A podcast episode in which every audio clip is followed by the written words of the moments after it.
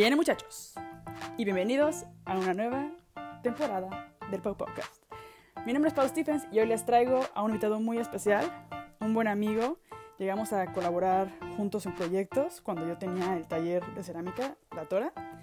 Él estuvo ahí este, en el taller, conoció mis, mis traumas con el taller, me tuvo mil paciencia cuando llegamos a hacer algún proyecto juntos y bueno, le tengo un gran cariño porque, pues sí, es un gran amigo y, y compañero y, y, y, compañero de equipo, ¿no? Que también eso es como bien importante. Su nombre es Pedro Arturo, él es diseñador industrial, ha trabajado para empresas como Whirlpool y en el estudio de Jorge Diego Etienne y ha hecho colaboraciones con diferentes marcas como Not Waste, Hecho y Derecho, Emerge, eh, se me están escapando. Pero bueno, ya lo van a escuchar más adelante y de todas formas lo pueden ver todo en su web. En este episodio nos va a contar un poco su trayectoria, cómo hizo para elegir carrera y qué decisiones ha ido tomando y, y pues dónde está ahora, ¿no? Algo que quería comentar es que este podcast lo grabamos a principios de año y en él este Pedro nos comenta que quiere hacer un máster en transporte, diseño de transporte. Lo, probablemente lo estoy diciendo mal y, y me vaya a matar, pero lo pondré en la cajita de descripción para que vean cuál es.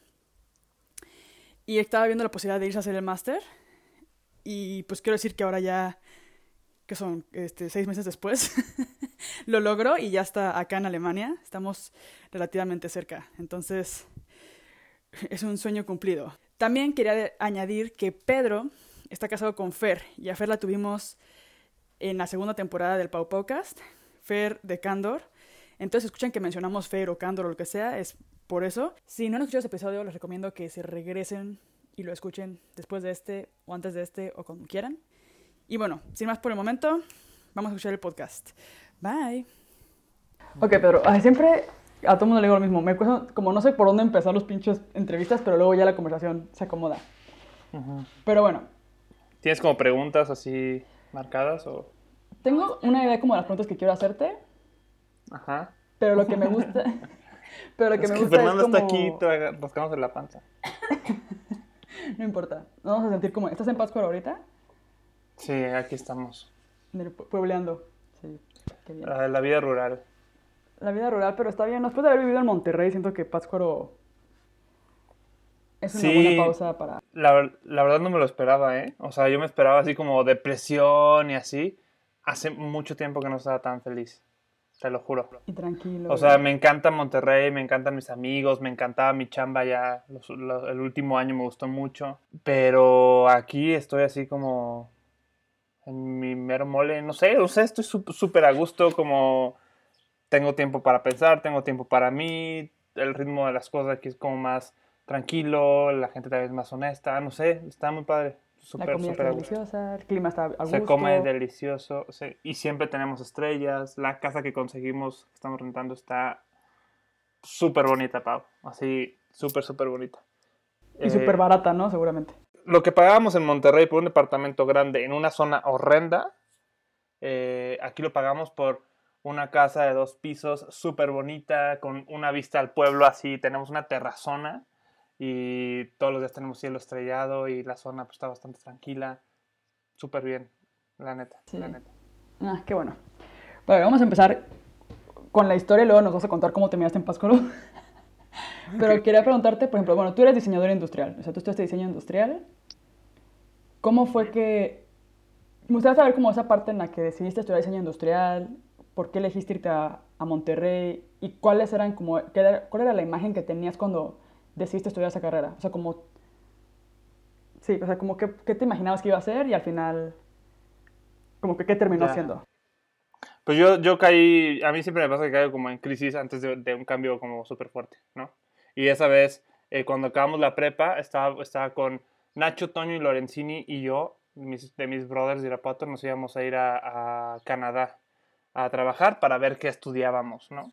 Y fue la época de la crisis esta inmobiliaria de 2008 eh, y, y pusieron una, una visa para mexicanos en Canadá. Me acuerdo que la fui a sacar, yo estaba en un campamento en, en Los Azufres y fueron mis papás por mí para llevarme a sacar la visa rapidísimo y no me la dieron, solamente se la dieron a Toño.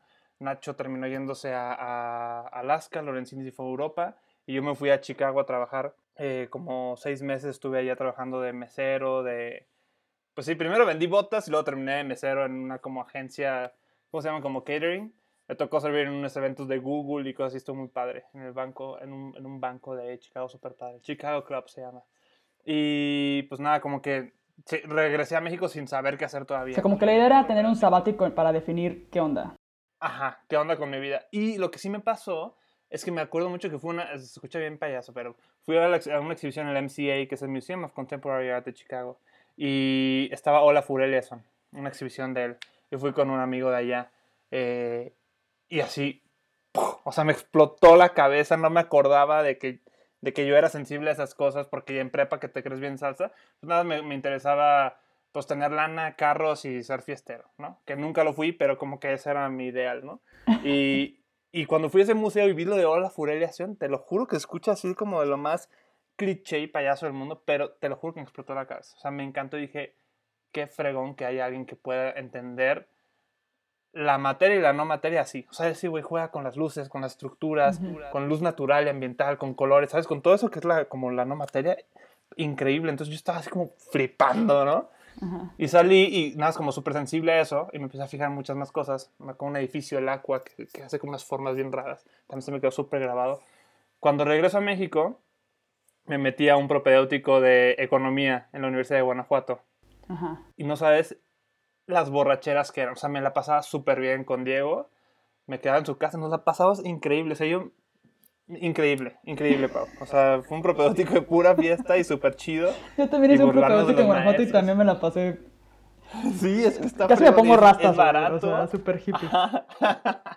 es barato y te la pasas súper. Y la gente súper buena vibra y aparte súper bonito. Y como que la verdad es que acepté que eso no era lo mío. O sea, solamente me interesaba como algo en lo que yo pudiera hacer mucha lana y disfrutar de la vida, etcétera. Pero como que siempre he sido muy pasional, ¿no? O sea, me dejo. Mis decisiones siempre son como súper pasionales y emocionales. Y si no, me, si no siento esa conexión, o sea, vibra, no, me cuesta mucho hacerlo, Pau. Mucho, mucho, mucho. Entonces, pues fui una- un día a la escuela y dije a, a mi madrina, que era en ese tiempo directora y también como coach eh, académica, dije, tío, es que no sé qué hacer. O sea, de verdad no sé qué hacer. Y me presentó un folleto de la carrera del CEDIM, de diseño industrial en CEDIM. Y así, me brillaron los ojitos, ¿no? O sea, el folleto era súper bonito. Ya sabes que hay escuelas que es- le meten muchísimo a marketing, cosas que yo no entendía antes, pero ahora entiendo. Y era súper bonito y, y me explicaba cosas que yo decía, wow, o sea, esa curiosidad de, de siempre, que siempre he tenido de, de quién decide cómo son las cosas. O sea, quién les da forma, quién, quién encuentra oportunidades para que las cosas sean como son, ¿no? Los objetos. Y a mí me encantan las cosas físicas. Y, y pues ya, le dije, mamá, ¿sabes qué? Creo que ya encontré, me acuerdo que fui, mi mamá trabajaba en el seguro, y fui y le dije, mamá, creo que ya sé qué estudiar. Y nos fuimos al jardín y me dijo, ok, yo te apoyo, solamente vamos a ver si hay otras opciones de escuela porque esa escuela está impagable. De todos modos me fui a Monterrey y ahí me quedé con Pavo, un amigo también toda la vida, y vimos el CEDIM y la Autónoma de Nuevo León. Ajá. En municipios completamente diferentes, diferentes presupuestos. Eh, Monterrey en comparación a Irapuato pues sí era muy caro, ahorita ya más o menos, bueno, ya no, to- ya no notas tanto la diferencia, pero sí, sí, sí sigue siendo muy caro. Y el CEDIM, increíble, me acuerdo que llegué y Ariel Rojo me dio un tour por la escuela. Y, y, y así, el CEDIM. chistoso porque en el CEDIM, sí, porque ya es que tenían como estos maestros invitados y así. Y, y- y- y- y la, la directora de carrera, no sé qué era, con la de relaciones estudiantiles, me dice, ok, le voy a decir a Ariel Rojo que te dio un tour. Y yo, ah, ok, bien, muy bien. Y me dice, sí sabes, sí sabes quién es Ariel Rojo, ¿no? Y yo, no, no, pues yo no tenía ni idea, pues, Ajá. la verdad. Entonces, este, llega Ariel Rojo y súper buena onda, ya me da un tour. Y ya, y resultó que pues Ariel Rojo era, pues, ya, ya en ese tiempo ya era como súper Sí. conocido, ¿no?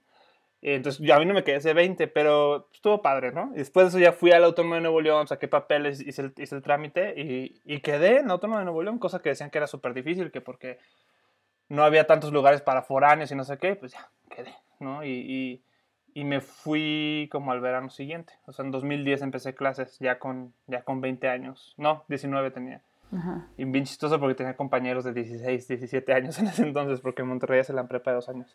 Bueno, pues llego ahí solamente porque me gustan mucho los carros y era, yo lo entendía como una plataforma para diseñar carros, ¿no? Y era como este capricho o, cosa de ch- niño chiquito de, ay, voy a diseñar carros y, y carros deportivos y padrísimos, ¿sabes? Que es como muy naif, pero bueno, es un concepto que ya he madurado mucho. Y, mm, y me encanta, o sea, me encanta la carrera, me encanta lo que hago, me encanta lo que he hecho, lo que he aprendido, lo que he conocido y a dónde me ha llevado y me está llevando, está súper, me mantiene como con fueguito, ¿sabes? Sí.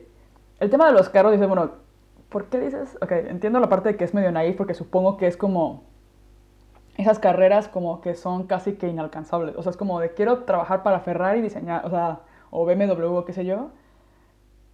Pero, ¿por qué dices que es como naif? O sea, bueno, yo no me metí como en esos temas de diseño automotriz ni nada, pero supongo que sí es difícil como, más bien como que es un sueño más lejano o...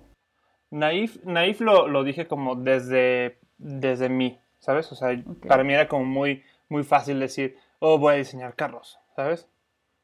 Pero sí es algo súper complejo y más porque las universidades en cada país te preparan para lo que el país necesita. Sí. Y en cada región lo ves, ¿no? O sea, incluso muchos de los diseñadores más como reconocidos o que hacen cosas realmente pues diferentes en México, bueno, no, es una muy un mal concepto. O sea, que hacen cosas muy bien en México es gente que estudió fuera y que, y que piensa completamente diferente y que trata de replantear las cosas, ¿no? O sea, yo me acuerdo en Monterrey, en la Autónoma de Nuevo León, eh, en esa época salían muy buenos estudiantes y eran súper chambeadores, o sea, éramos súper chambeadores, la verdad, en comparación a muchos del TEC. Y ahora los del TEC están con un súper nivel, ¿sabes? Entonces las cosas como que han ido cambiando. Diseñar carros desde México es súper complicado, primero porque no tenemos esta como herencia de un diseño industrial de, de esa complejidad. Sí, no. Aquí ensamblamos. Con trabajo y diseño industrial. O sea, es muy nuevo. Claro, claro.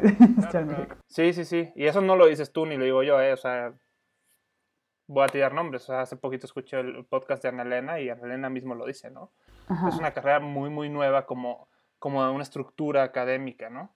Y obviamente pues todavía no encuentra como dónde se inserta dentro de la industria. Entonces puede ser muchos como estudios de consultores que se la están rajando y pues ahí van, ¿no? Tanto que hay, hay gente como, no sé, Moy o Joel que hacen cosas con, con, extranjeros, padrísimas. Pero también desde adentro de la industria hay muy pocos despachos que, que hacen diseño industrial como tal. O sea, muchos hacen como partes de piezas, eh, mecanismos, eh, planos, soluciones de interiorismos como en Steelcase, por ejemplo. Pero despachos que hagan una estrategia, que hagan visiones, que hagan, que identifiquen nuevos productos, pues yo lo único que conozco es Whirlpool, que es donde trabajaba, ¿no? Em, pero hacer carros es súper complicado, Pau. O sea. Sí, sí, me imagino. O sea, si era más bien salir, tendrías que irte a estudiar a Italia o. Claro. Y digo, si hay gente, ¿no? Están como. Obviamente lo que pasó con Mastreta, está los Echeverría con Bull, que a mí me encanta esa marca. Está Alex Castañeda en, México, que tiene como un despacho que se llama MAD, que son consultores, que hacen cosas también padrísimas con Lunami, con Bulls, buen amigo de Alex. Y hay muchos diseñadores este, mexicanos en el mundo que Obviamente no son conocidos porque lo que menos les importa es el rockstareo, pero es gente súper talentosa. Sí. Pero desde México, muy pocos, muy pocos diseñan carros. O sea, muy pocos contados con el dedo, pues. O sea, Ricardo Casillas está ahorita modelando en 3D, no, me acuerdo en qué empresa, creo que Byton. No, no, no, no, Faraday creo. Y se tienen que ir de México porque aquí no hay dónde. Exacto. A menos que, que sí se puede, pero tendrías que irte de México. Exacto. O sea, como que podrías, y es, y es una inversión muy grande como de... No, mortal.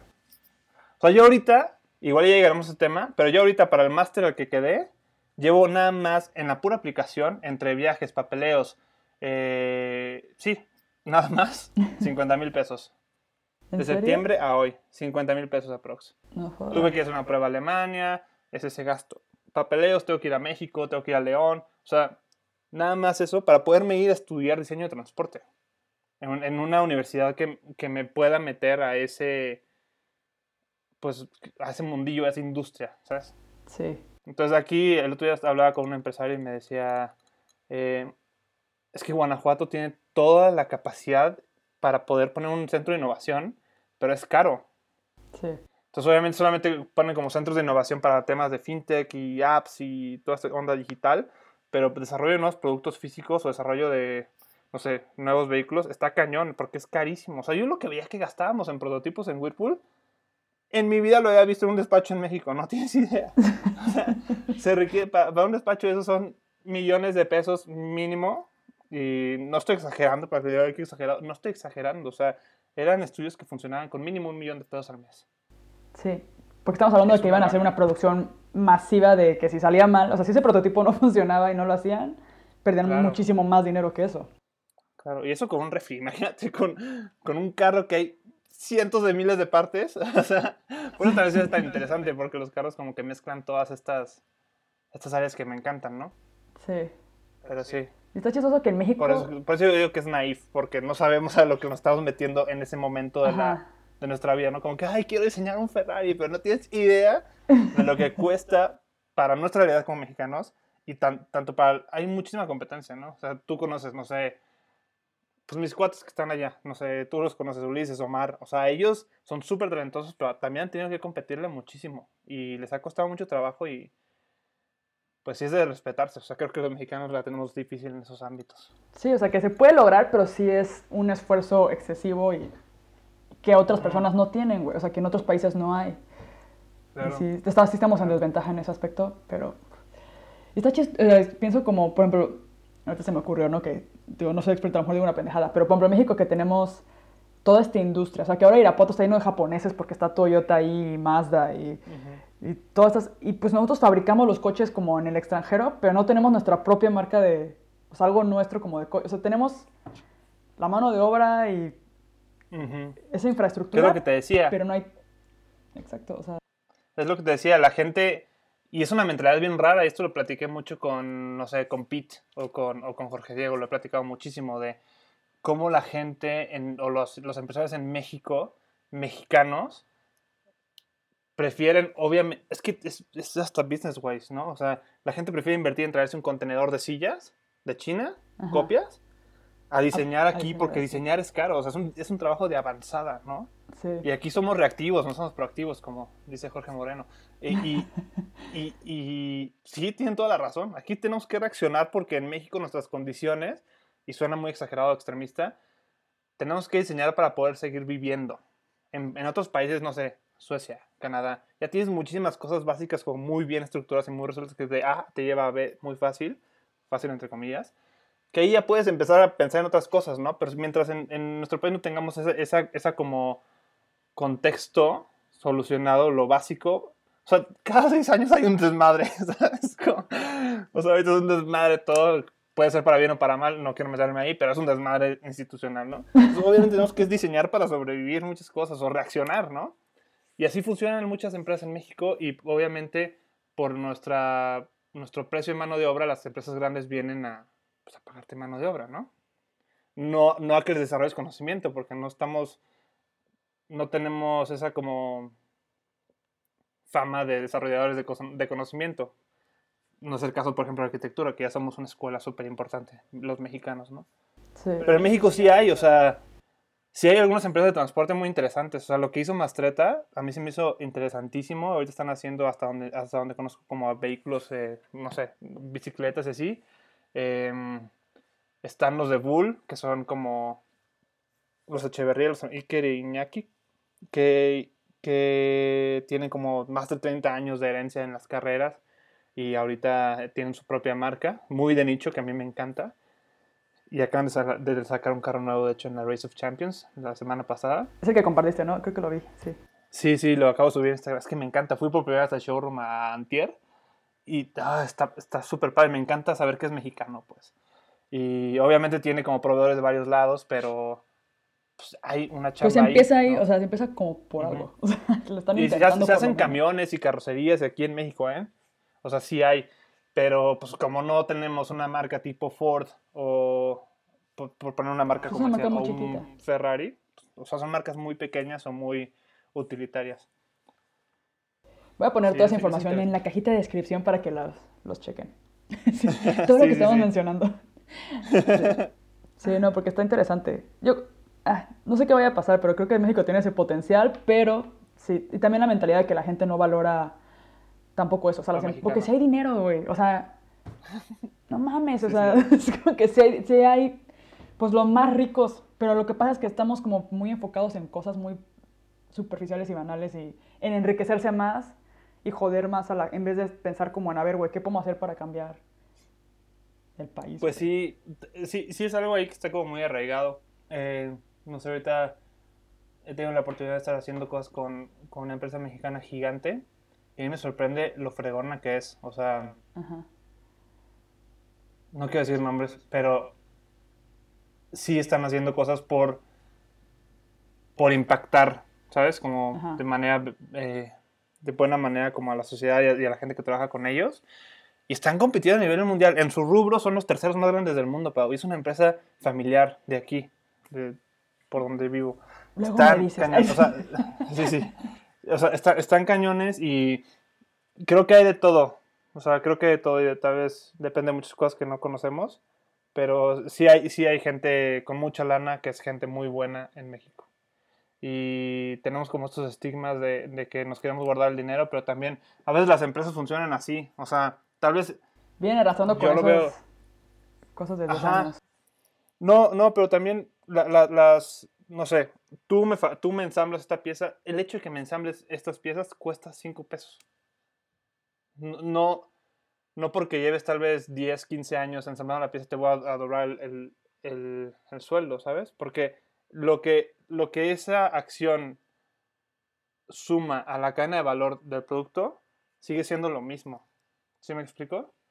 Entonces, hay como algunos hay parámetros que desconocemos que sí me hace como pues difícil poder juzgar en las empresas porque pues las empresas tienen que pagar miles de cosas. Yo lo veo con candor, o sea, sabes, o sea, puede ser que cueste un precio, que tenga su precio nada más tejer la cosa y el producto te va a costar otra cosa, otro precio, pero todo lo que pasa entre que se teje el primer punto a lo a que llega a un punto de venta en Tulum, ya, ya tienes que sumar todos esos costos. Sí. Entonces sí es como mucho más complejo de lo que parece a primera vista. Sí, bueno, eso sí. Como que se van careciendo, con- como lo que dicen de las cosas orgánicas o cosas justas, y que porque son tan caras, es como pues por lo mismo que es justo, es como que Claro. todo el proceso que conlleva y todo lo que estás pagando y... Sí, y luego los volúmenes, ¿no? O sea, por ejemplo, tú que estuviste con cerámica, yo me acuerdo que alguna vez estábamos en un proyecto, eh, cuando trabajaba en un despacho antes, estábamos en un proyecto de cerámica y íbamos con los que podían hacer la pieza perfecta. Ajá. O sea, perfecta me refiero a rayos perfectos, que se encoja de temas ya como súper controlados, con la pasta ya como en cierta densidad para que entre en un molde o en una prensa y ya saliera perfecta. Pero te pedían volúmenes impagables o que no teníamos como esa, esa visión tan clara que necesitábamos todo ese stock para moverlo, porque ni siquiera teníamos todos esos- puntos de venta para la tienda, digo, para el producto. Después ya llegábamos con diferentes talleres, de hecho llegamos contigo, ¿te acuerdas? Y pues, ¿qué empieza a pasar? Empiezan a, a- empiezas como a pedir menos volumen, pero también tal vez no hay tanta consistencia. O sea, es como esta diferencia súper cañona, ¿no? Sí. Es interesante. Sí, lo- las menos, menos, no, es que como, pues sí, por eso las piezas como limitadas son más caras, o sea, porque Exacto.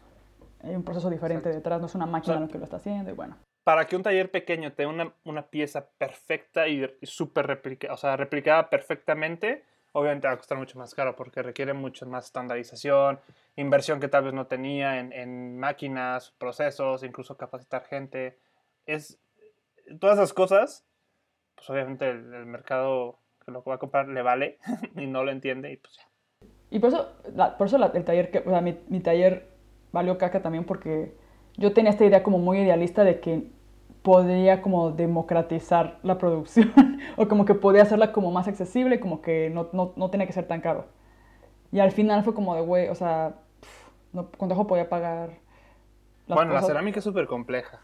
aparte. o Yo sea, creo que tú mejor que muchos lo saben, ¿no? Pero es súper compleja la cerámica. Sí, no, o sea, yo no, nunca... Al final se resume estándares, pero la cerámica es... ¿Quién me decía? Mi maestro de escultura en Bilbao me decía, la cerámica y el vidrio son materiales vivos. Así que tienes que como platicar con ellos para que te salgan bien. Y platicar se refiere a conversar y es algo que vas como construyendo y formulando y así, ¿no? Está súper padre. Sí, no, pues es el mundo. Y sí, eran como pruebas, error, eh, las horneas no salían. No, al final era como muy, era mucho más caro de lo que yo quería como que aceptar. Pero bueno, Sí, me imagino. volviendo a ti. Tú estando estudiando allá te fuiste de intercambio a, a Bilbao. Sí. ¿Eso como que representó? Porque sí, es- siento que muchos diseñadores en México que están triunfando, de alguna manera han salido y han visto como esa nueva visión como en el extranjero y luego volvieron y como que trajeron ciertas cosas de allá. Entonces siento que a lo mejor ya no se necesita tanto eso, pero antes creo que sí era necesario. Como las escuelas eran tan jóvenes que Faltaba Sí. como que salir un poco de, de- de tu escuela, ir y conocer nuevas técnicas, nuevos procesos o nuevas... Y luego volver, porque no sé, Jorge Diego tiene que estu- estuvo en Nueva York, ¿no? Algo así. Y luego los otros que estuvieron en Eindhoven. Y Sí, sí, sí. Bueno, es que hay muchas formas de verlo. sí. O sea, no creo que sea necesario que salgas del país para triunfar, Exacto. pero Exacto. sí que cuando he, he conocido gente que Es cuando lo han que salido iba. han traído... Ajá. Es a lo que iba. Yo soy de la idea de que salir de, tu zona conocida lo que hace es que te explota la cabeza. O sea, empiezas a ver cómo la madera en México se usa para una cosa y en Bilbao se usa para otra. O para otras más, ¿sabes? La cerámica, el, cómo se mueve la gente, etc. Solamente te empieza a abrir la cabeza es muy diferente verlo en una película que eres un espectador a vivirlo y ser, no protagonista, pero sí actor de eso, ¿no? Sí. Eh, esa es una manera de verla que para mí es como la más eh, enriquecedora. Eso no quiere decir que por haberte ido a Nueva York, Italia, Japón, donde sea, regresas a México y ahora quieras hacer cosas de Japón en México. O sea, es- simplemente son cosas que se alimentan, ¿no? O sea, tienes que encontrar como la forma de alimentarlo. Es mi manera de verlo. Otra que es la, la forma más triste, eh, y eso creo que todos, todos lo sufren en todas las áreas, es, pues sí, el, el malinchismo. O sea, yo, y yo me acuerdo que le dije a un amigo que te aseguro que cuando yo llegue de Bilbao les diga a mis compañeros que me fui a estudiar intercambio a tal lugar, van a decir, ay, qué, qué chido, pero eso no, no nos hace completamente diferentes, ¿sabes? Sí, no. Solamente porque saliste del mundo de, de, de Monterrey, de tu zona de confort, y regresas, este, en México, tristemente estamos viendo como que, ah, ya es mejor, o ya sabe más, ¿no? Sabe cosas distintas, vio cosas distintas, pero no quiere decir que sea mejor.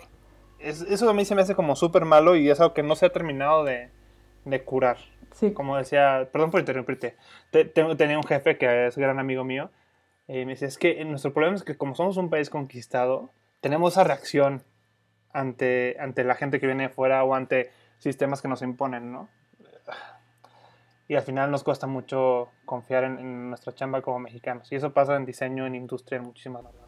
Sí, es un tema que hemos arrastrando desde hace años como, como sociedad.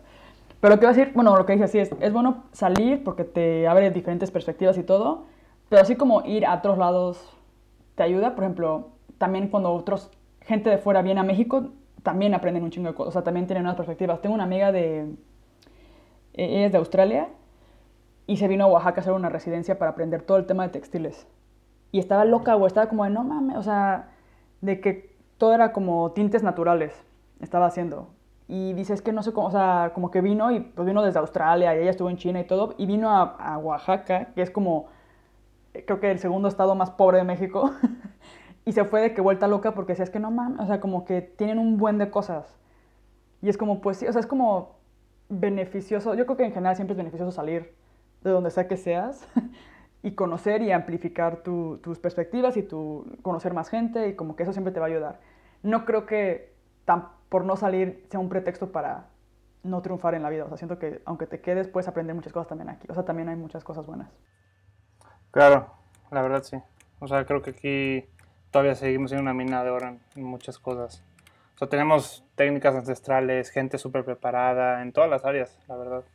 Pues el problema es que todavía no, llegamos al punto de, de creerlo, de creérnoslo, porque seguimos viendo al exterior como algo mejor y pues ni modo. Ya pasará. ya pasará. Pero en Bilbao hiciste tu primer como prototipo, proyecto como real. Pues es que, no, no, es que también son las cosas que están bien raras, porque desde fuera se ve así como algo súper guau, y pero la verdad es que pues, era parte de, ¿no? Era un concurso de arte y... porque fue- estudié en la Facultad de Bellas Artes. Era un concurso de arte en la Facultad de Bellas Artes que te vinculaba con establecimientos comerciales. Entonces tú hacías como el diseño de la ventana, ¿cómo se llama? Display, o sea, de, la, de la vitrina.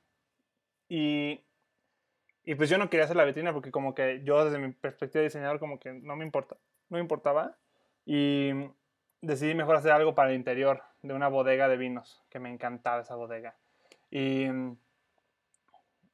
y pues nada, me la pasé súper bien en ese proyecto.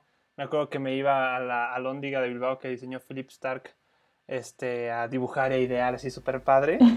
este, bueno, no, no dibujar súper padre, solamente como que me pasaba muy bien. Ajá, ¿no? como que te inspirabas. Y al que, final, Ajá, ajá, me inspiraba, ¿no? Y al final llegué y se instaló y, y, todos me decían, es que tú vas a ganar, es el más padre, no sé qué, no sé cuánto.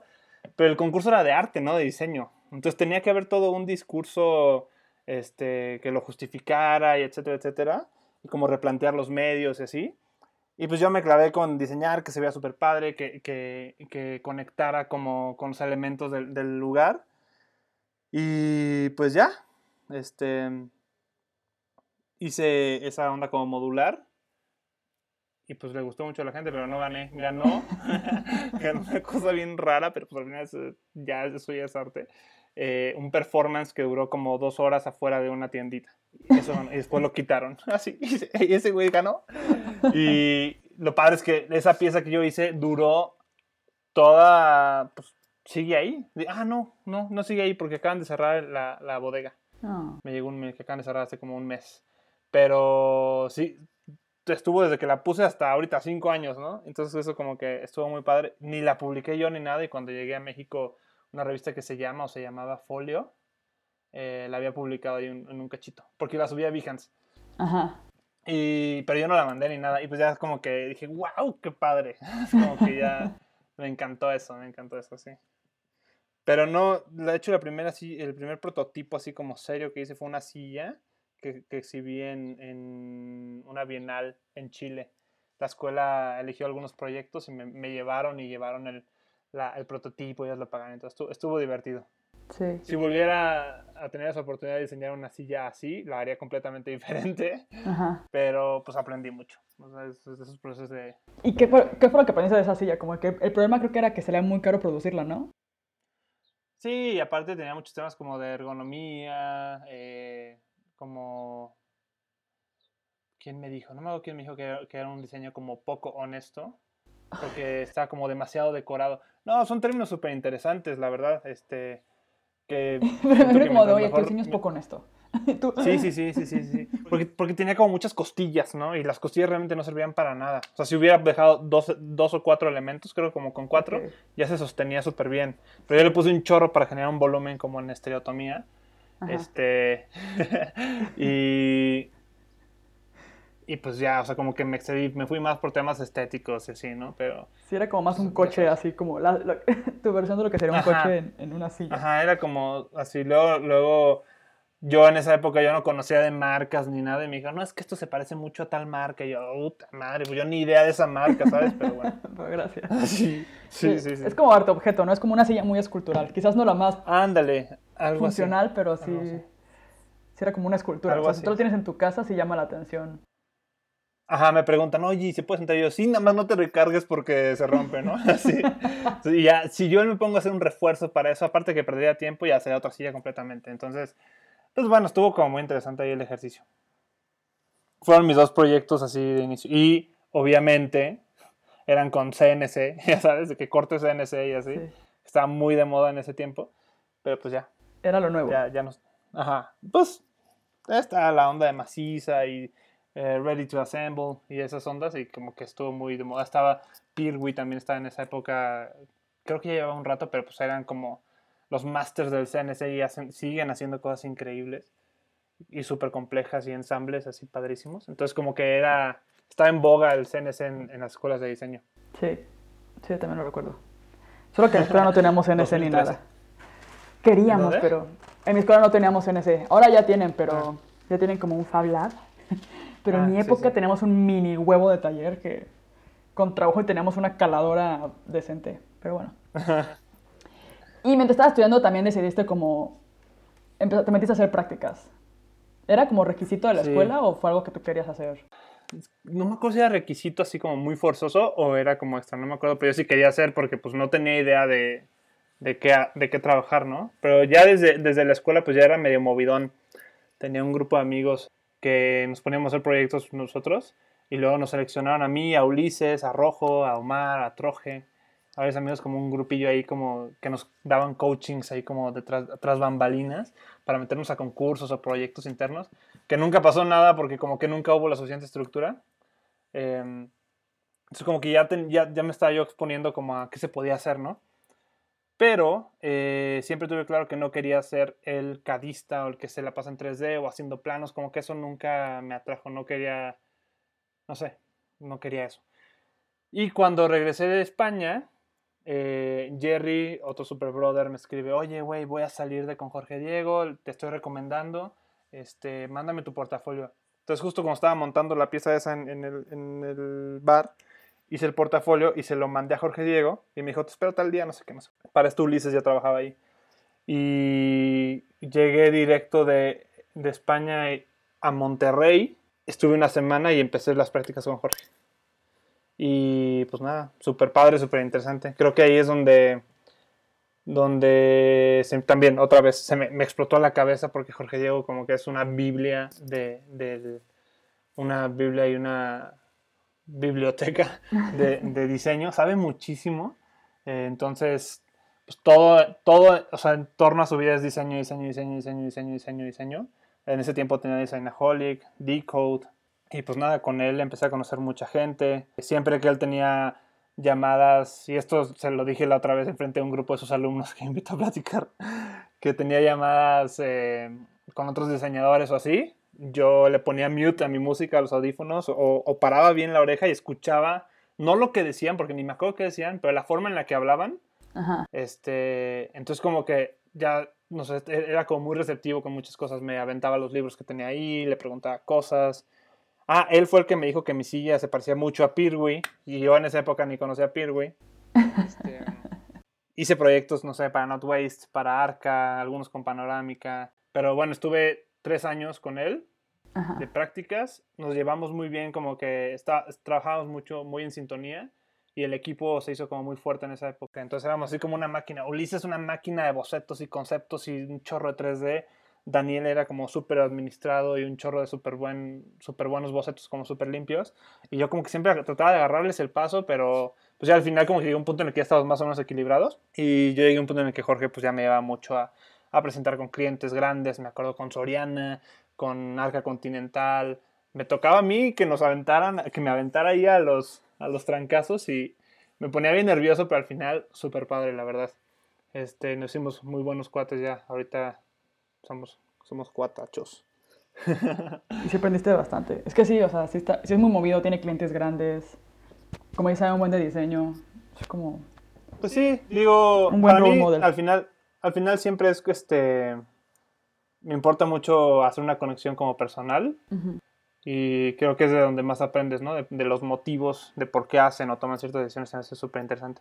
Con Jorge tuve esa oportunidad y al final siempre es alguien que, que pues, me impulsó nos impulsa, los que trabajan con él los, los, impulsa y eso está padre, ¿no? Que no es, no es egoísta en ese aspecto. Incluso cuando decidí salir, eh, la primera vez, porque me salí de, con él dos veces, eh, yo ya quería aplicar la maestría y pues no se me hizo porque tenía una, materia ahí tardada y, retrasada y pues ya no, no, no, me pude ir. Entonces yo empecé a hacer mis cosas y no se dieron y me dijo, güey, ya, vente. Pues ya, regresé con él como cuatro meses y ya se dio lo de Whirlpool y me pasé a Whirlpool, ¿no? otra vez, no, no porque no estuviera feliz ahí, sino pues con temas de quiero crecer, conocer más. Eh, estoy seguro que esta no es la única forma de hacer diseño y justamente eso, esa no es la única forma y ya está muy padre como seguir conociendo de, otros, de otras áreas. Pero fueron dos años, diez meses con él. ¿Dos años, diez meses con Jorge Diego? Sí, más o menos. Dos años, diez meses, casi tres años. Ok. Desde prácticas hasta pues que él lo, llamaba como freelance, pero pues en realidad sí estaba como liderando algunos proyectos en esa época.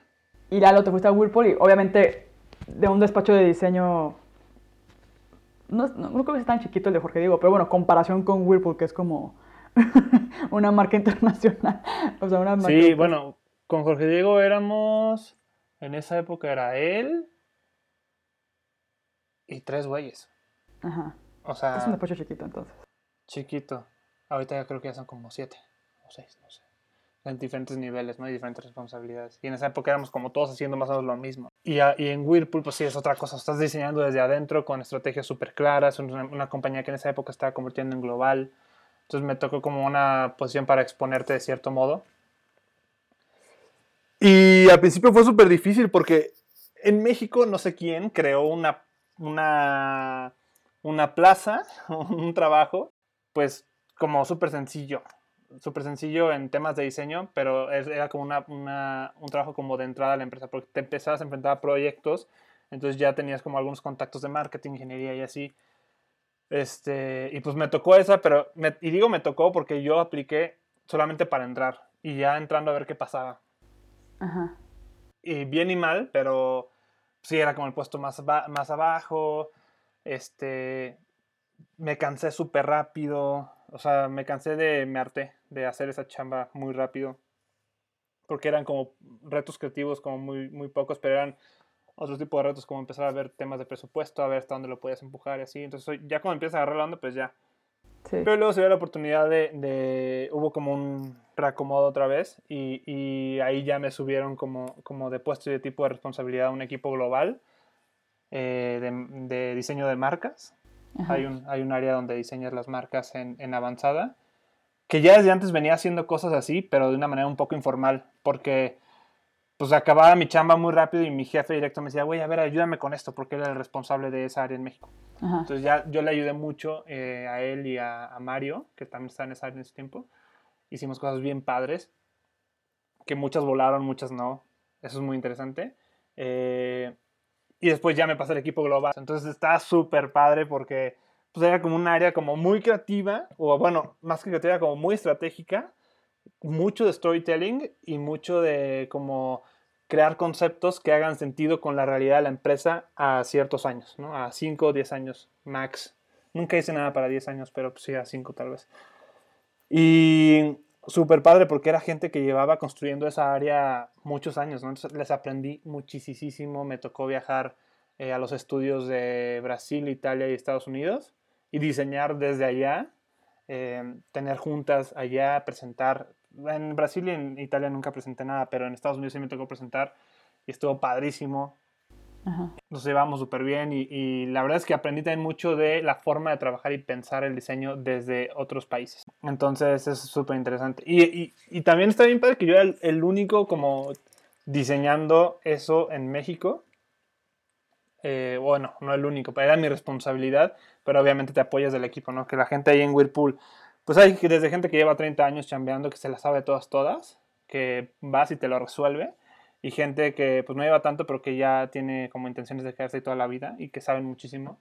Y pues yo que duré dos años y medio, ¿no? Y súper interesante, la verdad. O sea, toda la gente ahí de muchísimos perfiles, gente súper técnica, súper así como te lo resuelve la curva más compleja para que se produzca y gente como súper creativa. En México el área como súper creativa, por estigmatizarla éramos muy pocos, eh, pero había gente súper buena resolviendo cosas. Hay, hay gente súper buena resolviendo cosas. Y yo aventaba ahí como cosas medio locas y siempre me veían así como, ay, pinche loquito. o así como, es que este Es un microondas, no un Ferrari. Ajá, ¿sabes? O de que, ay, qué inocente, o ay, se nota que vienes de fuera. se nota que eres de provincia. es que sí, sí hay como alguna riña ahí bizarra que a mí ya, que yo ya superé, la verdad, de los, los diseñadores de, de, consultores, los estrellitas o los, los, independientes con los diseñadores de dentro de la industria. Que ay, se me hacía tan de flojera, o sea, pero bueno, cada quien, cada quien. Eh, yo, yo, quiero y respeto los dos, los dos lados, la verdad. ¿Hay algún diseño tuyo en algún objeto de Whirlpool? O sea, o que vaya a salir en algún punto. Sí, pero no. Este, de la última chamba que hice, em, todavía no salen, o igual ya van a salir, no sé si ya estén produciendo ¿no? unos reflis, eh, pero eso no quiere decir que yo haya diseñado la pieza de producción. O sea, lo que me tocó hacer a mí era como la estrategia, la visión de eso, entonces ya quienes están como desarrollando los proyectos adaptan eh, los recursos a la visión que generamos antes, ¿no? Entonces, sí había unos, unos este, diseños que, que ya están como aprobados. Unas perillas, un refri, unos vines, cosas así. Eh, unas parrillas para una, un cooktop de Europa, de Indesit. Eh, cosas así. Eh, de eso de la última parte. Y la primera parte, pues un chorro, porque es que no te puedo contar tanto de eso, pero no quiero decir que son mis diseños, son como... Un equipo. Sí, pero más que eso son como mis ajustes. Ajá, porque son como que tú tienes que hacer el diseño en base a piezas que ya existen. Sí, muchas de esas así. Ajá. Ajá, como que Entonces, te esa es limita una mucho. muy industrial. Sí, estás muy limitado, pero no, eso no quiere decir que sea como tu diseño, tu esencia, ¿se me explico? Ajá, de que tú vez que es como una plática- Arturo. Ajá, ajá, eso no, eso no pasa y está muy bien. La otra vez que platiqué con, con en Guadalajara, Laura Noriega se acercó y me dijo, y sabes que se me hizo muy padre que noté que una vez que entras a ser un- parte de un equipo eh, de diseño dentro de una empresa tan grande, como que se te empieza a quitar el ego, Sí. ¿no? O sea, dejas de decir de que, oh, este es mi diseño, ¿sabes? Eh, o Pedro Arturo para Whirlpool. Obviamente eso no existe. Es, es- es así como... Eres una basurita, tonto. así como que parte de la No, cadena no, no tanto como basurita, porque obviamente eres como súper escuchado y así, ¿no? Pero hay tantas cabezas y manos metidas que, o sea, son proyectos de tres años. De, yo creo que el, el último proyecto que hice de, de marca, estábamos metidos, éramos nosotros cuatro en, en marcas. Y ahorita todos los que están metidos en marketing, ingeniería, y no, o sea, no es un diseño de una sola persona y es se va construyendo con los inputs de los demás. Esto está súper interesante. Sí, está bien. Oye, siento que has tenido tú como un balance entre godinear, o sea, ser como godín y aprender y absorber todo lo que puedes, y aparte llevar como... A ver, que quiero también aclarar que no tenemos nada en contra de los godines en este podcast. O sea, es como que siempre y cuando como que lo que sea que hagas como que te llene de alguna manera y como que tenga que ver con lo que tú quieres hacer y se alinee como con tus valores, ¿no? Y siento que tú lograste como un poco eso de que estuviste en diferentes, decías, no, pues quiero aprender algo nuevo y quiero entender otras cosas, me meto a Whirlpool. Y mientras estabas en Whirlpool lograste ese balance entre trabajar para una empresa y aprender esa empresa y adaptarte como a las necesidades de la empresa y hacer proyectos personales. Pues yo creo que balance no es la palabra apropiada, Pau.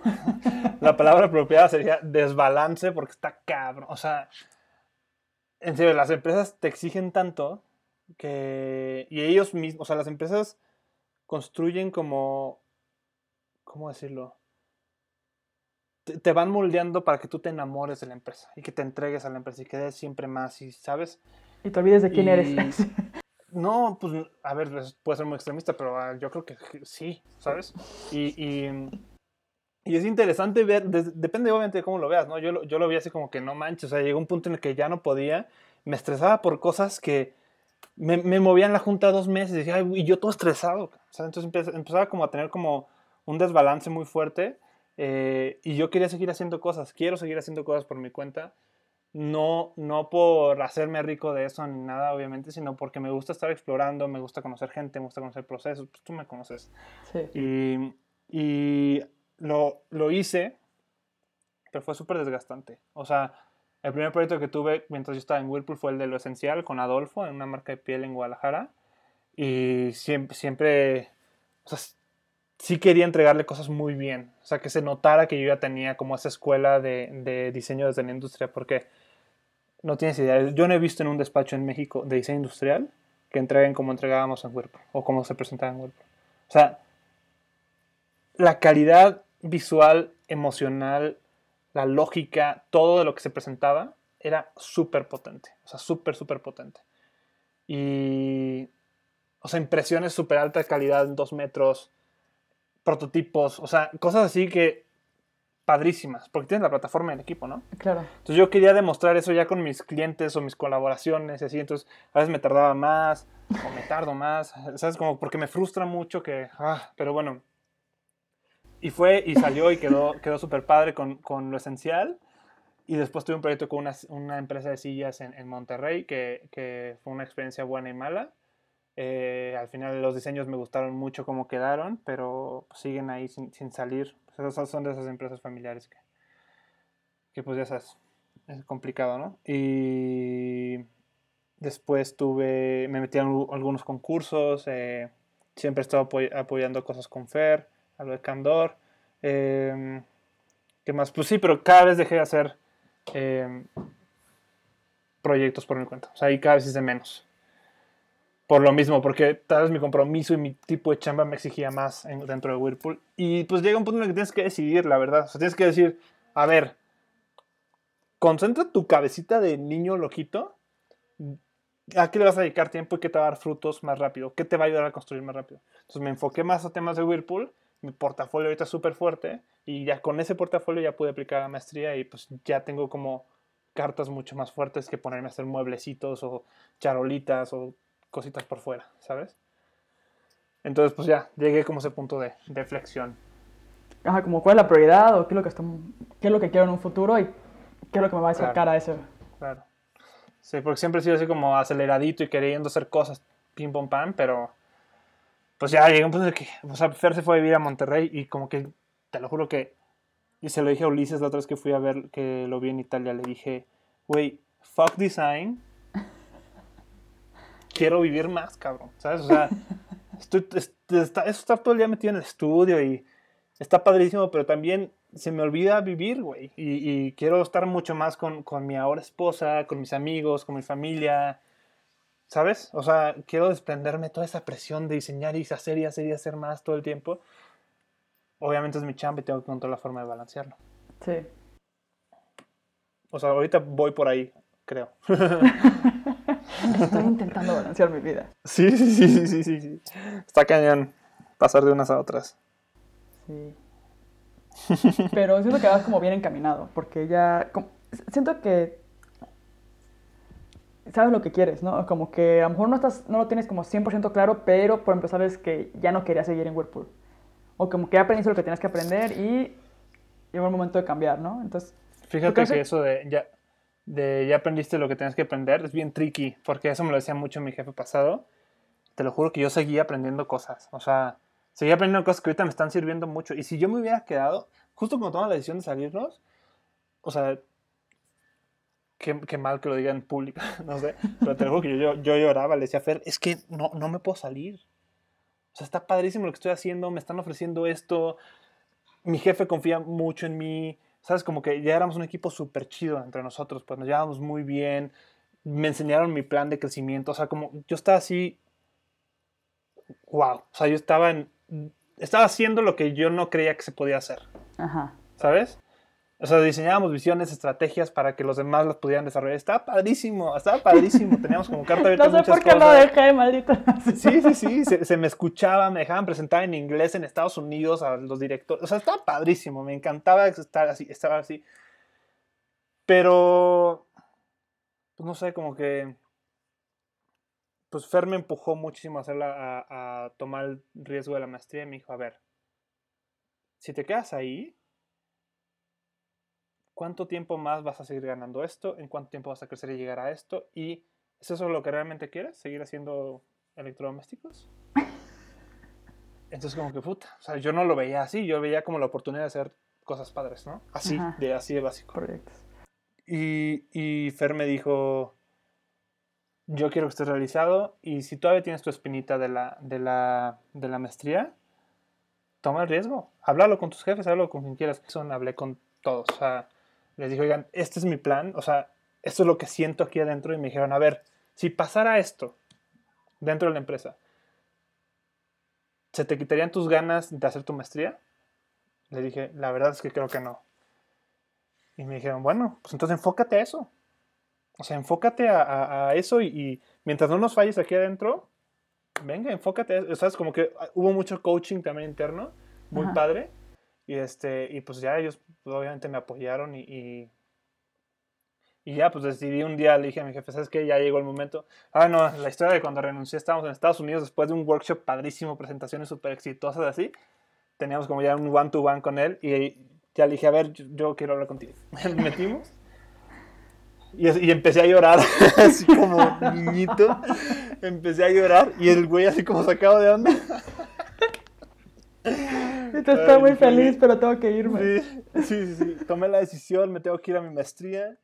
eh, tengo que hacer todo lo posible porque, ah, cosas que yo tenía desde chiquito. Irme a intercambio y hacer una maestría. Eran como esos logros académicos que yo quería, ¿no? Entonces como que nada me faltaba la maestría. y ya me dijo, ok, no te preocupes, vamos a ver qué hacemos. Súper, súper buena onda. Y ya, pues al final eh, apliqué la maestría. eh, no esperaba quedar en el primer filtro, quedé en el primer filtro. Pero antes de enterarme que había quedado, renuncié porque Fer ya se había venido a Pátzcuaro.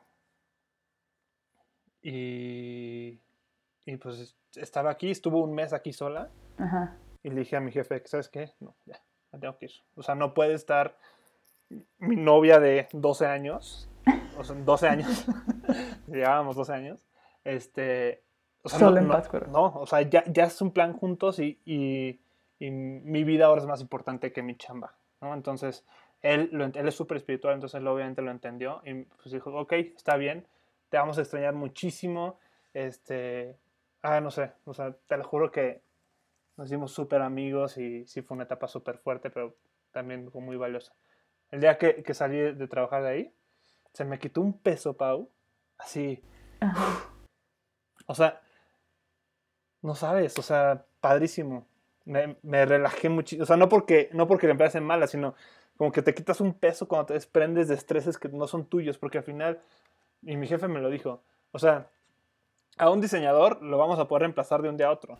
Pero pues te queremos a ti, güey, ¿sabes? Como que tú eres el que nos cae bien, ¿sabes? Ajá. La pasamos bien contigo, así, pues ya, pues al final eso, ¿no? Cosa curiosa, eh, el día que mi último día de chamba fue un viernes y ese día me fui a México al Design Week en octubre, pero no por Design Week, sino porque tenía una entrevista con Apple. Me escribieron de Apple tres días antes de eso. Me dijeron, no llevaste el fin de semana. Y yo así que, ¿qué? ¿Qué está pasando? Sí. ¿Qué está pasando? ¿Por qué me, contact- por qué me contactó Apple? No, no sé. ¿Sabes? Ajá. Entonces ya, ¿Por qué este...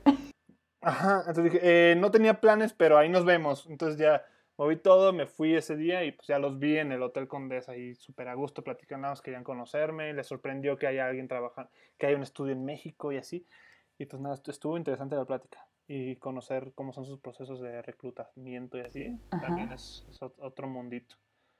Está, está padre. Y después de eso, dos días después, eh, me despedí de Monterrey, de mis cuates, y el siguiente viernes ya venía en carro con todas mis chivas para Pátzcuaro y heme aquí, tres meses después. Puebleando. Puebleando Y comiendo gorditas. Sí, deli, deli, deli, deli. Ahorita que dijiste como de. Eso que es muy cierto, como de que nunca dejas de aprender. ¿No? Porque dije, no, ya aprendí lo que tenía que aprender. Sí, pero siento que también es la parte peligrosa, ¿no? La parte por la cual gente se puede quedar años en el mismo lugar, por así decirlo. Sí, que, que no es malo, ¿eh? O sea, yo sí creo que cada quien tiene la... Obviamente, obviamente, ¿quién soy yo para decirlo? O sea, cada quien tiene la libertad de decir qué quiere con su vida y, y en qué cree, ¿no? Eh, a mí me cayeron 20 que me hicieron sentido y pues yo sigo esto, pero hay gente que le es más lógico otra cosa y pues tiene que seguirlo. Y el problema es cuando se empieza a juzgar todo eso. O sea, creo que, que cada quien puede hacer lo que quiera y llevar el diseño hasta donde quiera y, y meterlo a su vida como quiera. Y es bien bonito. A mí me encanta el diseño. Siento que el es cuando pasaron 20 años y dices, ah, cabrón, o sea. como que cuando ya no lo piensas, porque siento que hay gente que sí. Por ejemplo, tú eres como muy analítico, como de qué quiero, dónde quiero ir, eso es lo que estoy, me va a llevar en ese momento a eso, o es esto, o, o me va- voy a estar tranquilo si no hago el máster. Pero siento que de repente hay personas que la cotidianidad de la vida, como que ahí siguen y de repente, o sea, que no son conscientes, o sea, que no se paran a pensar, como que en el rush del día a día, no se paran a pensar como de, a ver, güey, no- como que no me Claro. está gustando esto, o sea, como que este estrés de vida, o como lo que tú dijiste de que quiero tener vida y no solo vivir para el diseño y, y todo eso. Es que, es que sí pasa, ¿eh? O sea, yo sí creo que todos sepan y ven qué están haciendo con su vida, pero eh, le encuentran más utilidad o función a otras cosas. No sé, gente que puede llevar 30 años en una sola empresa, dicen, güey, ya llevo 30 años en esta empresa, ya me pagan tanto, ya tengo derecho a tantas cosas, ya puedo hacer todo lo que, todo esto con estos, este income. Ajá. ¿Para qué chingados voy y me busco otra chamba? ¿Sabes? Sí, o sea, sí, claro. mejor disfruto lo que tengo, es como que llegas a un momento de aceptación y eso lo utilizo para hacer las cosas como me gustan a mí. ¿Sí, me explico? Sí, sí, sí. No sé, o sea, como que cada quien, eh, yo también, por ejemplo, tomo la decisión de, de salirme de ahí y hacerlo de la maestría porque tengo 28 años, ya es mi última chance. O sea, si, si no empiezo la maestría en marzo, ya, o sea, ya no voy a ponerme a estudiar más este, académicamente, porque obviamente siempre estudias eh, temas de diseño. Prefiero ya empezar a hacer otro tipo de cosas que hablen más de negocio, de otro tipo de impactos, ¿no? Y que el diseño siga siendo esta herramienta. Pero ahorita es mi última oportunidad, por la edad y por todo, en la que puedo meterme a, a volver a empezar, ¿sabes? Sí. y, y puedo volver a empezar en otro país, tal vez ya, ya casado con, con Fer, este, volver a hacer prácticas, ¿sí me explico? eh, digo, lo bueno es que aquí ya tenemos como ciertas cosas construidas los dos juntos, pero es mi último momento para volver a empezar. Y, y lo estoy disfrutando mucho con todo el miedo del mundo, te lo juro. Eh, pero lo estoy disfrutando mucho y me emociona. O sea, ahorita de, contártelo, de, así estoy temblando de que en dos meses puedo estar ahí sin un peso otra vez, yéndome a estudiar con... Del. Quedamos ocho, nada más en el semestre. Nada más seleccionan a ocho de más de 400, 500, algo así. Y este... Y pues yo veo a mis compañeros, Pau, y son, son güeyes que llevan dibujando carros desde no sé, desde el útero, güey, porque diseñan cosas increíbles, ¿sí? que güeyes con prácticas en Honda, en Rimac, en Porsche, en Mercedes, y yo me aventé un proyecto de carros de dos semanas, o sea, de puros bocetitos. Ajá. Pero yo también me vendí de otra forma, ¿no? Y, y, y, pues sí, obviamente me da como pavor estar al nivel de ellos, eh, pero bueno, pues a ver qué pasa. Está, también está emocionante y me gusta volver a sentir estas emociones así de... ¡ah! Como tengo que aprender un montón de cosas, maldito sea. Ajá, está padrísimo, está súper chido. Sí. Entonces, si te vienes será en marzo. En marzo, en marzo empiezo el 21. Yo en marzo voy probablemente ¿Tú vas a, a Pátzcuaro, güey. Ah, Aunque tú no estés, me vale madres. Creo que Fer va a seguir aquí. Sí, a ver si, si, si sigue Fer por ahí, sí nos va a avisar. Seguro, para que veas el taller y así está bonito. Te traes a Hagen. ¿Va a venir Hagen? Sí. Se la idea llevar a Hagen. Claro, está padrísimo. Sí. Sí, Pau.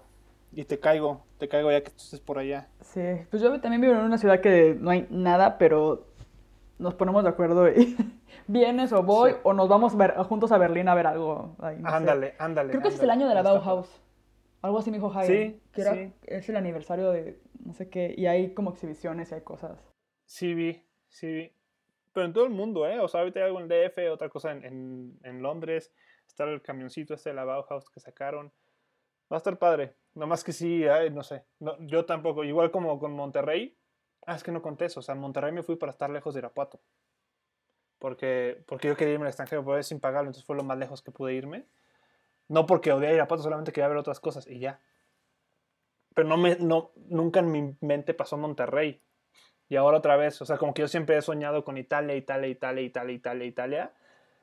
Tengo como una relación de amor con Italia, pero pues de repente está este programa que es top 5 del mundo, el más barato de todos, y, y es en Alemania, y quedé, y pues dije, ya, pues ya, ya, ahí. Sí, y es, también es eso, como que no obsesionarte con las cosas, Claro. ¿no? Claro, que es algo bien difícil, porque yo sí me acuerdo que, que, que a Fer le decía, si no paso a la maestría, no me busques, pero voy a estar en el fondo del lago de Cuitzeo con zapatos de piedra. zapatos de cemento, como dice Cartel de Santa. o, sea, o sea, es que dejé una chamba padrísima, dejé mis amigos allá, todo lo que, ocho años de haber construido pues, una vida allá para apostarle a eso. Y pues nada, ahorita no sé si es porque ha salido todo, todo bien y así, pero me siento como mucho más tranquilo. Si, si por alguna razón no recibo las becas o no me puedo ir, pues nada, decisiones de, de adultos mayores tendrán que ser tomadas, madurar y aceptarlo como ya está completamente fuera de tus manos, ¿sabes? Porque ya, ya hice todo lo que podía hacer. O volver a intentar. Sí. O sea, O a intentar tal vez, pero, pero te lo juro que, no sé, siento que he descubierto cosas aquí que, que, que, que me están ayudando a decir, si quieres empezar algo, empiézalo. Ya, o sea, estás joven para seguir tomando riesgos o para empezar a construir algo desde ahorita, ¿sabes? Tengo un amigo en Italia que empezó su despacho a los 26 años porque encontró un cliente chino y ¡pum! O sea, se hizo así, empezó a crecer muchísimo y ahorita es un super proveedor de empresas chinas desde Italia y tiene treinta y tantos años, ¿no? Lleva 10 años con su despacho, pero lo empezó muy joven y ahorita le va súper bien. Obviamente con la chamba necesaria. ¿Sientes esa presión como por la edad? ¿Un poco? Eh, sí, extrañamente sí, sí la siento. Tal vez mal, no sé, volteo y veo, a- veo a muchos amigos o a mucha gente conocida que es algo muy malo, no lo hagan y digo, güey, no mames, ya hiciste todo esto, eh, tienes todo esto, construiste todo esto. Y le digo eso afuera y me dice, no mames, pendejo, voltea y ve tú todo lo que has hecho. ¿sabes? Pero como que tal vez para mí nunca es suficiente. Es que nunca es suficiente. Y siempre son, son, y siempre son diferentes como caminos, no sé. Por ejemplo, Benji, que, que empezó su, su productora muy, muy chavo y tal, ve los clientes que tiene y las cosas tan increíbles que hace. Eh, tengo otro amigo que es socio de una empresa que también le va increíble. Éramos roomies, somos, somos super brothers, y le va increíble y hace cosas padrísimas y viaja un chorro.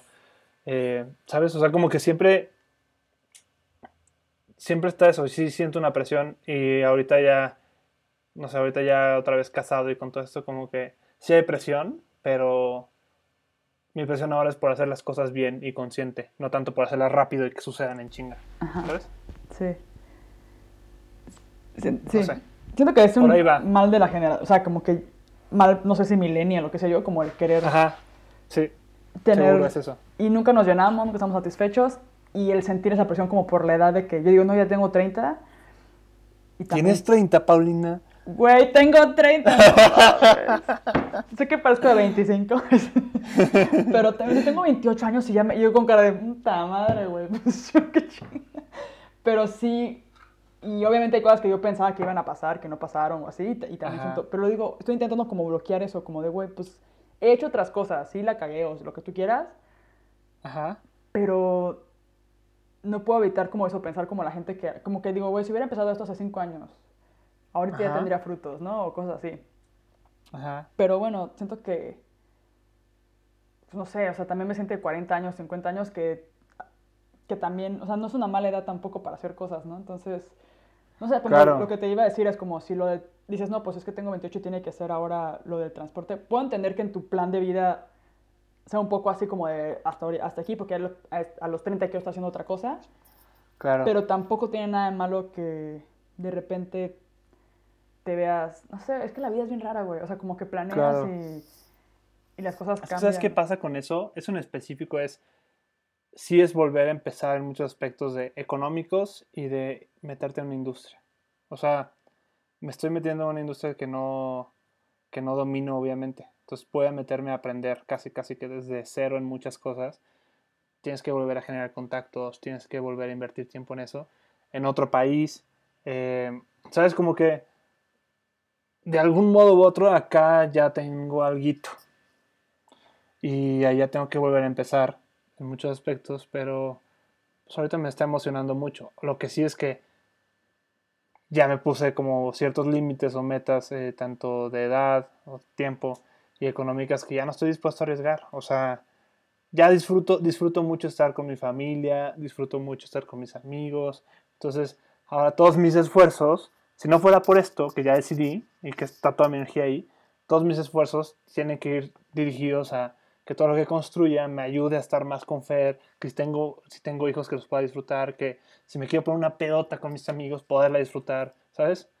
Entonces, por ahí, por ahí va. Y el tema de la edad pues, afecta a esto. O sea, si yo me espero un año más a volver a empezar y a volver a buscar prácticas, a volver a insertarme en otra industria, ya voy a tener 32, Pau, ¿sabes? O sea, tengo dos años para volverme a insertar en esa industria y poder conseguir una chamba bien, aprender lo necesario y, y volver a madurar esto, ¿no?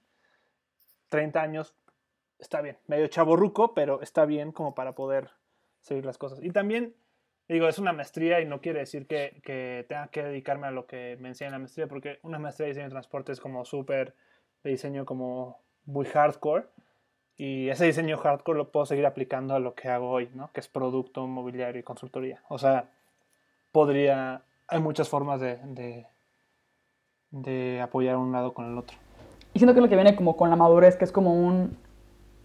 Lo haces, pero si no terminas trabajando para diseñar, o sea, si al final no, no, estás trabajando en una empresa que diseña coches o lo que sea, no importa, o sea, es como que mientras tú estés bien y como que aunque cambien tus prioridades, o sea, pueden cambiar tus prioridades, o sea, puedes estar en la maestría y darte cuenta que a lo mejor ni si que toda tu vida quisiste hacer esa pinche maestría en transporte y que por fin te aceptaron y por fin estás ahí y ya estando ahí te das cuenta que no es lo que quieres. o sea, como que no tiene nada de malo cambiar de planes y también siento que vivimos en estoy leyendo un libro que habla como de la vulnerabilidad y no sé qué cosas. Y hay una frase que dijo que, que, la gente dice ahora que los jóvenes somos muy narcisistas. Y que todos creemos que, que, vamos a crear un impacto, güey, o que podemos vivir, este, o sea, como que vivir de nuestros sueños, o que es como algo muy narcisista de, de pensar, ¿no? Y como que los, la gente adulta se queja como eso de, de los jóvenes. Y lo que dice ella es que ella lo, lo, lo, ve como, como que los jóvenes más bien tienen miedo a llevar una vida ordinaria. Y cuando yo leí esa frase me sentí súper identificada. Fue como de, eso me pasa a mí, o sea, porque yo tengo todo para estar feliz y tranquila y, y bien. Claro. Pero claro. aún así estoy chingando con que quiero más, ¿sabes? Estoy como que... Y es porque actualmente tenemos las herramientas para tener una vida extraordinaria. O tenemos la libertad que antes no, no había, tenemos internet, tenemos globalización, tenemos... Ajá. Y es como si no eres extraordinario es porque no te esforzaste lo suficiente.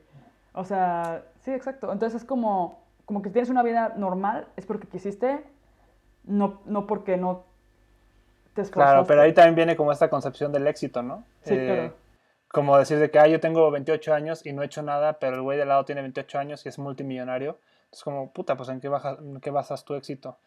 Y es bien difícil superarlo, es bien difícil entenderlo y también pues volteas para atrás. ¿En- ¿En qué has trabajado para que tú llegues a tu, a tu, concepto del éxito para lograr eso?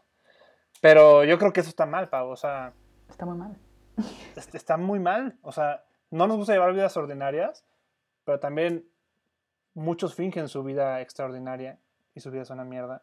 Y te lo juro que muchas cosas muy ordinarias, muy sencillas, como hoy viviendo en, un- en un pueblito de, no sé, 100 mil personas, no sé, menos, eh, que, que salgo de la casa y hay unas vacas subiéndose a la casa, eh, que comemos pan del de aquí una panadería de pueblito, que compra unas papas en unos abarrotes, ni siquiera en un Ox. O sea, son muy malos ejemplos, pues, pero es un pueblito chiquito, muy ordinario, muy básico, donde tenemos mucho silencio, mucha paz. Te lo juro que estoy así como mucho más Tranquilo. lleno que antes lleno de bullicio y movimiento de carros y eventos y que si no estás, que si no expones, que siento que me estoy curando de ese mal.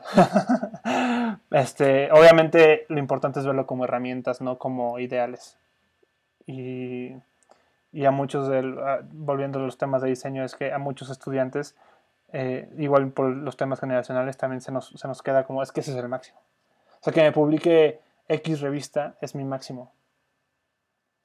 Y no, creo que todo lo que, lo que haces te tiene que ayudar a, a vivir más y mejor y más bonito. ¿Cuál es la frase que tú decías, mi amor? La de descubre qué hace feliz, que, descubre qué te hace feliz y construye una vida alrededor de eso. Y está bien padre. Y creo que pues mucha gente lo hace muy bien. Fer lo ha hecho muy bien. Tú lo has hecho muy bien. En general. Y es, es difícil. Sí. Benjamín, Janet, Tami. ¿Cuántos no conocemos que lo hacen? Sí. No, es posible y al y no creo que sea de un día a otro, ¿no? Es como. Es pues madurarlo. que te caiga el super 20, ¿sí, no? La vida. La vida, Pau.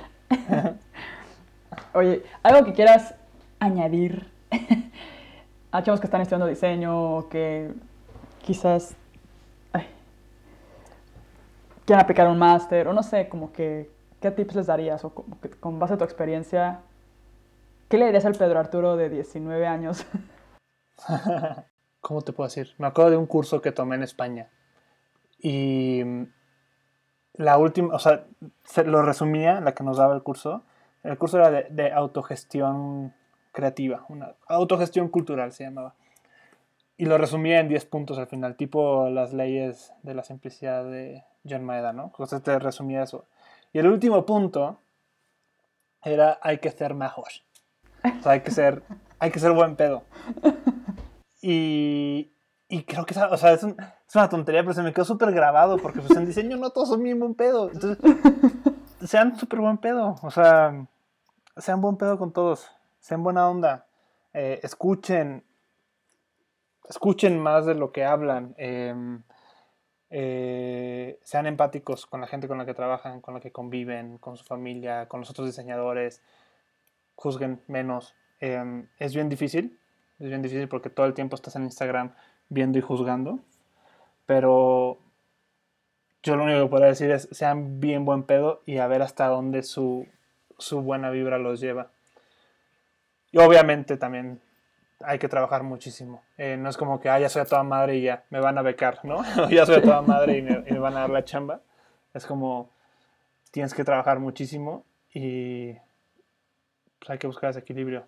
Nada más, cada quien lleva el diseño a donde quiere y que el diseño lo lleve a donde ellos decidan. Pero mientras seas buen pedo, todo baja. Sí, pues pues, parecerá, es como dices, como me dio mucho, da mucha risa, pero al final sí que es verdad.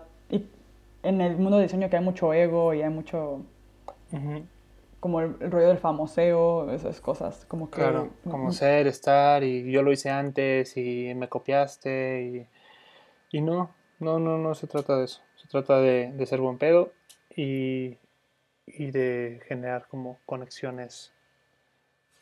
Es que tú has aplicado eso, Bonitas. ahora lo estoy pensando y todo tiene sentido. Porque, ejemplo, tú tienes un buen de colaboraciones, todos, creo que prácticamente todos los proyectos personales que has hecho han sido en colaboración con alguien más. Y yo me pongo a pensar sé. como, como, a ver, ¿cómo consigue Pedro Arturo tantas pinches colaboraciones, güey? es como, pues, No, güey, tampoco tengo tantas, ¿no? No, no Ay, lo sea, esencial, not waste, este, emerge. dos, dijiste dos. Este, ahorita, no, O voy a sea- sacar toda la lista. O sea, pues no sé, o sea, no sé, te puedo contar la historia de cada una, pero te lo juro que, que aparte de ser buen pedo, obviamente, pues tu portafolio habla por ti, la cantidad de horas que dedicas a tu chamba habla por ti. Cómo vendes eso y cómo generas la conexión es otra cosa, ¿sabes? Ajá, es que son, ajá, O sea- se llevan de la mano, pero sí. Sí, porque Exacto, puedes ser súper buen pedo si no tienes talento es como de, güey, quisiera colaborar contigo. madre. Exacto, exacto. Me cae súper bien. Nos tomamos una chela, güey, pero pues no podemos trabajar juntos. Exacto. O, o te invito a las cheves, pero no te invito a chambear, ¿no? Y es bien difícil, es bien difícil equilibrar las dos cosas. Porque está esa línea muy difusa entre ser amigos y ser colaboradores. O hablar de negocios y hablar de la vida es súper, súper complicado, ¿eh? Porque sí, me ha pasado que ah, yo he quedado mal en tiempos así, malamente. No sé por qué lo estoy diciendo. Pero bueno, esa es la realidad, ¿no? Y, y me han quedado mal en tiempos y en todo, ¿no? Y he, he tenido relaciones de, de amistades que ya no son. Y de gente con la que jamás esperaba esperaba ser cuates y ahora son super cuates. No sé, eh, por decir un ejemplo. em, yo, Jorge Diego, yo no esperaba que fuera mi amigo. eh, incluso antes de entrar, como que en mi vida pensé que me iba a llevar con él. Se le veía así como muy lejano y ahorita somos muy amigos. Un par de amigos de ahí de, de Whirlpool jamás, jamás pensé que con, que con Pete o con Mario, que yo los veía a lo lejos y decía, ah, esos güeyes están en su onda. Ahora somos super cuates. O sea, ¿sabes? Como que nada, o sea, eres, pues nada, se complementa chambear bien con ser a toda madre. Sí. Sí, no sé, tiene ¿Sabes? que ver. Es un buen tip. Me- Sí. me- me No, no, la verdad es que no, no les diría así que, oigan, lean tal libro o así. Lo podría resumir en, sean buen pedo, trabajen muchísimo y si pueden, viajen y abran su visión. O sea, sean empáticos con todo lo que ven alrededor de, de ustedes. Y ya, eso creo que les va a ayudar mucho. A mí me ha servido, no sé, a cada quien es diferente. Búscate la vida. Sí, cada quien. Ok, Pedro, podemos encontrar tu trabajo en pedroarturo.com. Sí, es www.pedroarturo.com. Hay una parte de blog donde pongo algunas noticias sobre pláticas, eventos eh, donde voy a estar relacionado, lo que sea. En Instagram es más un Instagram como colección de momentos personal, de cosas que me gusta ver, así. Pero de repente pongo como tres cuadritos donde viene un proyecto completo, ¿no? O sea, como una, una, una fila, una hilera.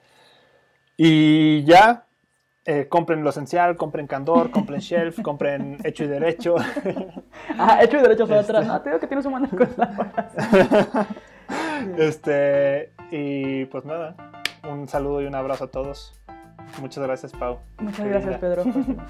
No sé, no sé de qué se trató nuestra plática, pero estuvo a toda madre. Se trata-